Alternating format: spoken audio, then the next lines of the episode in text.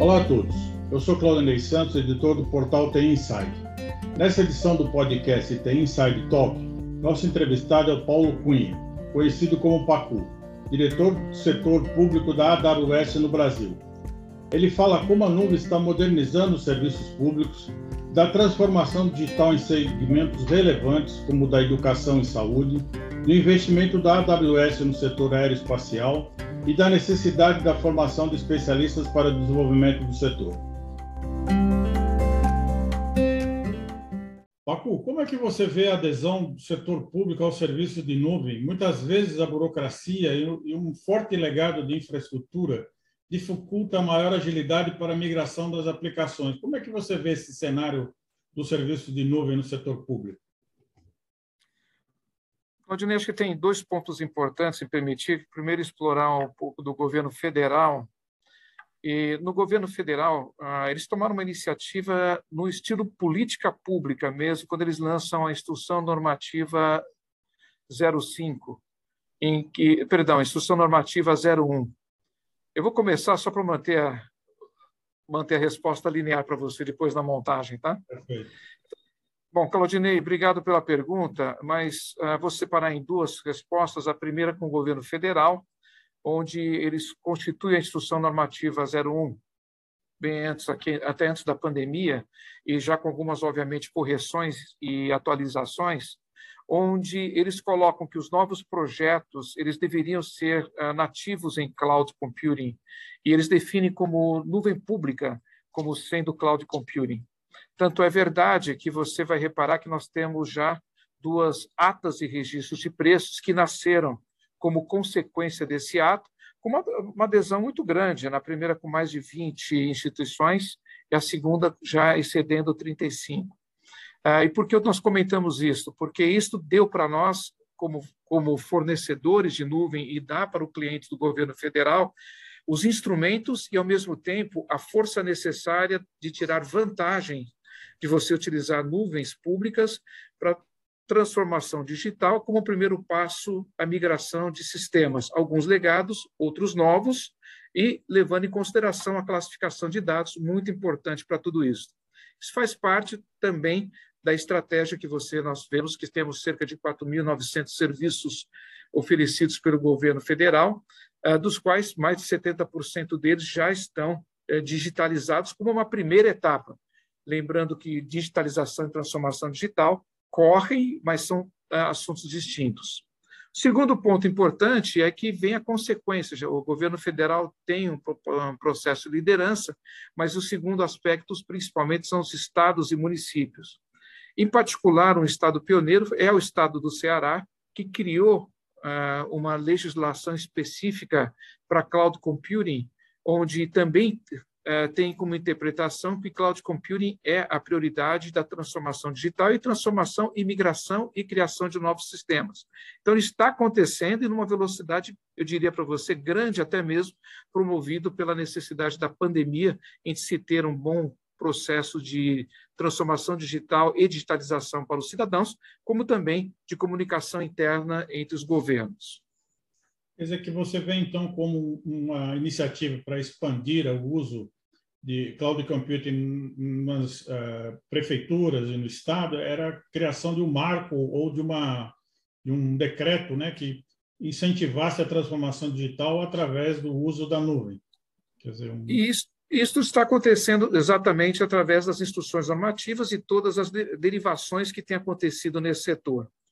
Isso quando você olha executivo, quando você olha, por exemplo, o judiciário, o setor judiciário, através do Conselho Nacional de, de Justiça, o CNJ, também tem uma série de ações que leva também à transformação digital e o uso de cloud computing.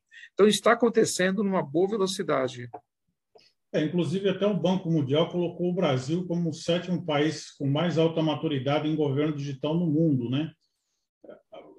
Ao que podemos atribuir esse avanço, na sua opinião? Muito as, a decisão do Ministério da Economia em usar a transformação digital e todo o processo de digitalização e o que nós chamamos do plano de governo digital do, do governo federal como sendo um marco muito importante para isso. É, novamente, a transformação digital ah, como sendo, através da política pública, sendo o grande alavancador. E quando eu digo um grande alavancador, tem alguns pontos importantes. Você vai reparar que dentro do que foi colocado, você tem inclusive a transformação no que diz respeito ao conhecimento, levando transformação digital e conhecimento de nuvens ao funcionalismo público, a contratação também de consultores para esta área, que aconteceu também nos últimos três anos, com uma avalanche de quase que 250 novos é, consultores para que isso pudesse acontecer, e, portanto, o suporte que foi dado nesta direção. Talvez uma área que nós devemos chamar a atenção, Claudinei, para dar continuidade a esse excelente milestone de sétimo lugar na posição, é que, apesar de nós termos já uma evolução boa das atas de registro de preço e outras modalidades que outros estados têm, têm feito utilizando outra legislação e outros marcos, como, por exemplo, São Paulo, usando a Prodesp como a, a legislação da 13.303, o próprio SERPO também fazendo uso dela para uso de nuvem para os seus clientes na área de governo, é nós olharmos para a nova legislação de compra pública, que abre um espaço maravilhoso para que isso pudesse acontecer. Um dos avanços né, que a gente pode, pode mencionar é um, um exemplo, né, essa assinatura de uma declaração de intenções que, que, que a AWS fez com a Agência Espacial Brasileira, né, para apoiar a inovação e o crescimento contínuo da indústria espacial usando as nuvens da AWS. Né?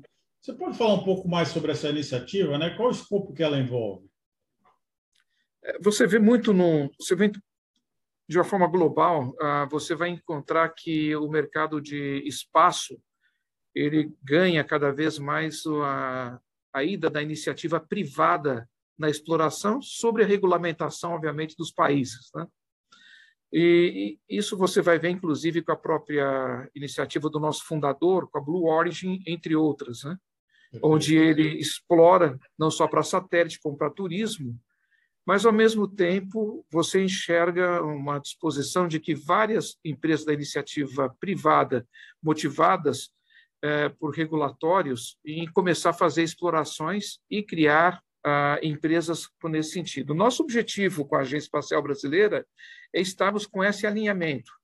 Então, nós estamos explorando um lado do regulatório espacial existente já em diversos países de grande maturidade, Estados Unidos é um dele, e outros vários na Europa, e, os, e ajudar a Agência Espacial Brasileira no benchmark do uso da tecnologia sobre o mesmo, como também ajudar no fomento da, da formação de um ecossistema de empresas da, desta área, que envolve também o lançamento de que nós chamamos de startups de, de base tecnológica para suportar a área aeroespacial. Então, nós temos um pilar de regulatório, um segundo pilar, onde nós olhamos para a formação de mão de obra e, portanto, capacitação e computação em nuvem para que possa ser melhor utilizado nas explorações do, do segmento. E o terceiro, é nas startups e na motivação e no revigorar as startups e estimular para que elas olhem também o espaço como uma oportunidade marcante. Então, com isso, isso faz parte também de uma evolução do país eh, em que olha a transformação digital e usa utilização de nuvem em diversas áreas. Eu diria até quase que uma consequência que o país está muito, ah, eu diria que não só ah, comprometido, mas também avançando com o próprio índice que você trouxe anteriormente. Paco, na pandemia, vários setores da área pública eh, foram afetados. Né? O uso da nuvem, por exemplo, foi essencial para levar o ensino à distância nos mais diferentes níveis. Né? Daqui para frente, como você vê o papel que a educação vai representar, né? Como é que a, a, vai haver uma modificação na forma de se educar e se aprender, onde a nuvem seja aí um, uma ferramenta importante para a viabilização dessas iniciativas? Odinei, uh, se nós pudermos explorar, vamos explorar um pouquinho o lado da, do ensino à distância. O ensino à distância ganhou, obviamente, um papel preponderante é, eu cito dois exemplos para você muito bons. Um deles é do Grupo Cogna, na sua subsidiária Somos, por exemplo, uma das empresas do grupo. Ela, é, de uma noite para o dia, ela, ela simplesmente sai de 500 mil alunos e vai para praticar que um milhão e meio de alunos atendidos na sua plataforma, é, chamada Plural, e nisso tudo nós conseguimos, através da nossa cooperação, conseguimos dar essa elasticidade, que é parte importante da nuvem, onde você consegue praticamente atender um número muito grande de usuários de uma forma quase que instantânea. Uh, por outro lado, o número de produtos e serviços que eles incrementaram na plataforma virou um complemento para qualquer aluno, mesmo no sistema híbrido ou sistema presencial, fazendo complementariedade lá. Esse é um modelo que está consagrado e continua movendo agora que nós temos mais os alunos mais presenciais. Na área, na área pública não foi diferente. Nós fizemos um acordo com o Estado de São Paulo e atendemos 5 milhões de alunos é, Para você ter uma ideia, juntamente com a Prodesp e com a empresa IPTV, em 15 dias nós colocamos esse sistema é, disponível durante a pandemia. Foi quase uma operação de guerra, onde as capacidades da empresa IPTV associada com a Prodesp e a AWS, conseguimos colocar para a Secretaria de Educação do Estado de São Paulo, e ele evoluiu ao longo do tempo, ou seja, ele não se limitou ao serviço básico, que seria o serviço de capacitação, onde você transmitia online e offline uh, as suas aulas, mas também começou a gerar um número de dados muito importante, e esses dados começam a fazer parte do planejamento. E esse é o lado importante, porque como consequência, quando você começa a gerar dados, a pandemia, em que você trouxe em dois anos o que nós não fizemos em cinco anos, portanto, um avanço tremendo na transformação digital, é a riqueza de você ter dados para planejamento. E esses dados para planejamento, eles geraram também a necessidade não só de ferramentas de analytics que já estavam sendo usadas, mas trazer machine learning como parte da previsibilidade. É, um dos exemplos que eu gosto de, de, de, de trazer é um parceiro nosso chamado Beta, que cuida de municípios e na Secretaria de Educação, se eu não me engano, de Bombinhas, em Santa Catarina, eles conseguiram criar um modelo de machine learning como eles já tinham vários sistemas interligados através desta empresa, a prefeitura consegue hoje, com bastante previsão, entender quais serão os, os alunos em que não vão conseguir ter sucesso baseado em uma série de mais de 30 parâmetros, e nesses parâmetros eles conseguem fazer essa análise e fazer a intervenção na família e conseguir manter um número maior de alunos sem que a evasão escolar ela aconteça, principalmente nessa área de ensino médio, ensino fundamental, que é muito importante na fase do jovem e da jovem. Então, com isto, você já vê a atividade do uso da tecnologia os, entrando no core business mesmo de cada uma das prefeituras, estados e expandindo a área de dados com uma, com uma velocidade maior do que se não tivesse a utilização, por exemplo, de todo o sistema de educação à distância, que traz, trazendo para nós essa quantidade de dados importantes. O outro setor muito importante é o da saúde pública, né, que permitiu o acompanhamento dos índices da pandemia, disponibilidade de leite, vacinação, etc. Né? Atividades que não teriam a mesma eficiência se elas não tivessem os recursos de nuvem. Né? Como é que a nuvem poderá apoiar o setor de saúde e promover a transformação digital, trazendo mais qualidade e abrangência para o atendimento da população, na sua opinião? Olha, o que nós vimos durante esse período, e me permita trazer, são três áreas importantes né, que nós podemos designar. A primeira delas na telemedicina. E a telemedicina acabou recebendo uma regulamentação que deve agora persistir para os próximos, se Deus quiser, daqui para a vida, onde o uso dela, que estava restrito, ficou mais amplo. Uh, um dos casos mais uh, emblemáticos para nós, por exemplo, é o caso do Albert Einstein, em que eles conseguem saindo de centenas e para centenas de, de usuários e pacientes e movem para milhões em poucas semanas, usando a elasticidade na nuvem para que eles pudessem, através dos seus sistemas de telemedicina, suportar a demanda que veio durante a fase que estava mais ah, inclusa e, obviamente, com todos os processos e protocolos necessários dos pacientes. Uh, isso trouxe a telemedicina como um primeiro spot e muito importante, ganhando cada vez mais velocidade. A segunda delas, que está na área genômica, até porque a área genômica ela começou a entrar cada vez mais, vamos chamar assim, robusta e mais ampla em trazer diagnósticos e ajudar em diagnósticos de doenças ou enfermidades que são mais raras e ela conseguir fazer um modelo mais preditivo também. Ela ganha velocidade por quê? Porque o afastamento do paciente do, dos hospitais obrigaram novas metodologias a serem repensadas. E a área de genômica, para a área de diagnóstico, ganhou muita envergadura. Ah, nós mesmos financiamos vários estudos de genoma tanto no Hospital Sírio-Libanês como também no Hospital Albert Einstein, como bons exemplos do que nós conseguimos trazer nesta área. Uma terceira também é a área preditiva dentro de diagnose, também na área que nós chamamos de medicina por imagens, onde nós, juntamente com o grupo do Hospital das Clínicas, desenvolvemos um bom projeto, trazendo a Deloitte como ótimo parceiro. Bom, ah, essas duas áreas, diagnóstico por genoma, diagnóstico por imagem e também anterior como telemedicina, complementaram muito bem de avanços que foram muito importantes durante essa área do uso de tecnologia.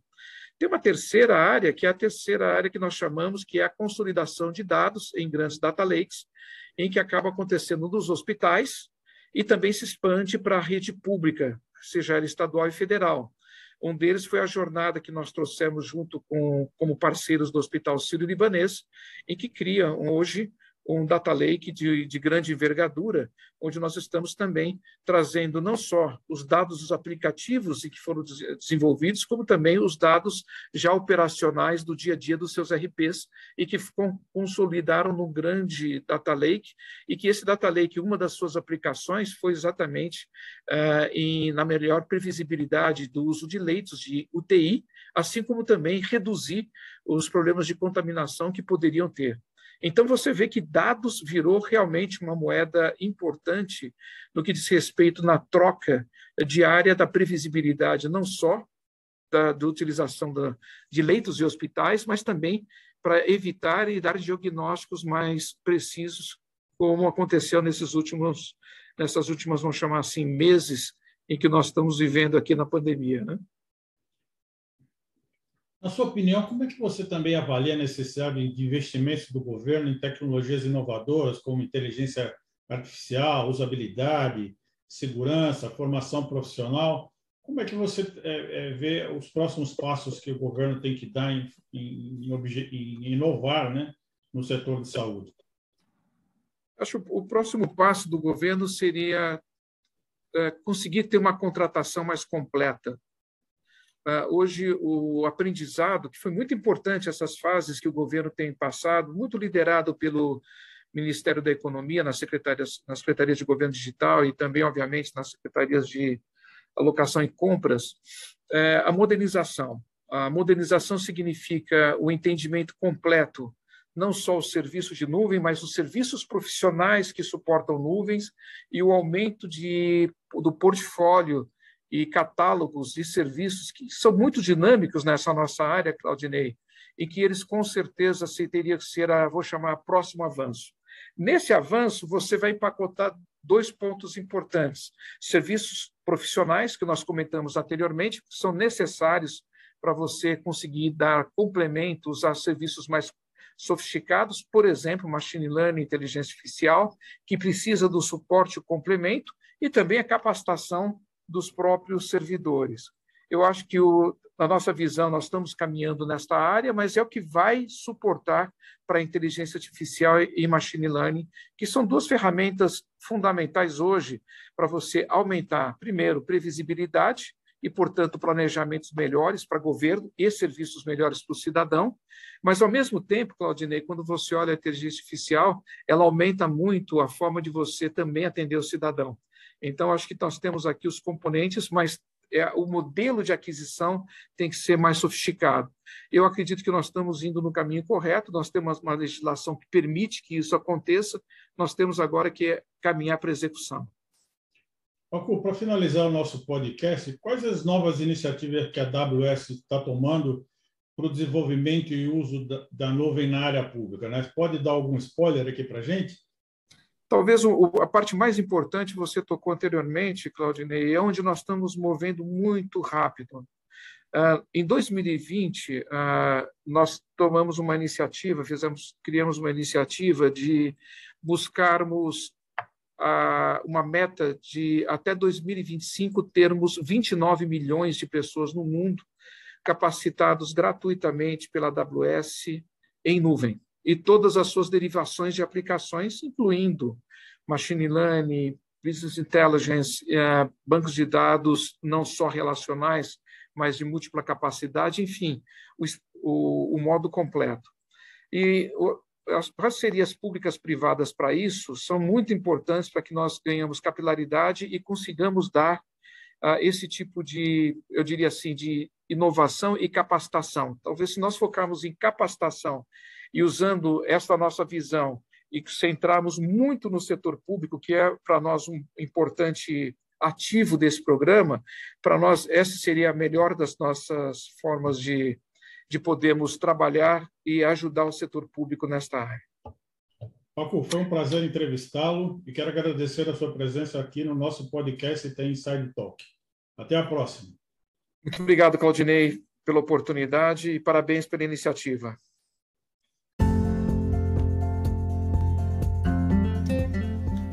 Esse foi o episódio de hoje do Tem Inside Talk. Agradeço a audiência e gostaria de convidá-los para seguir Tem Inside nas redes sociais, para acompanhar as principais notícias no mundo da tecnologia e ficar por dentro dos próximos episódios e eventos. Até o nosso próximo encontro.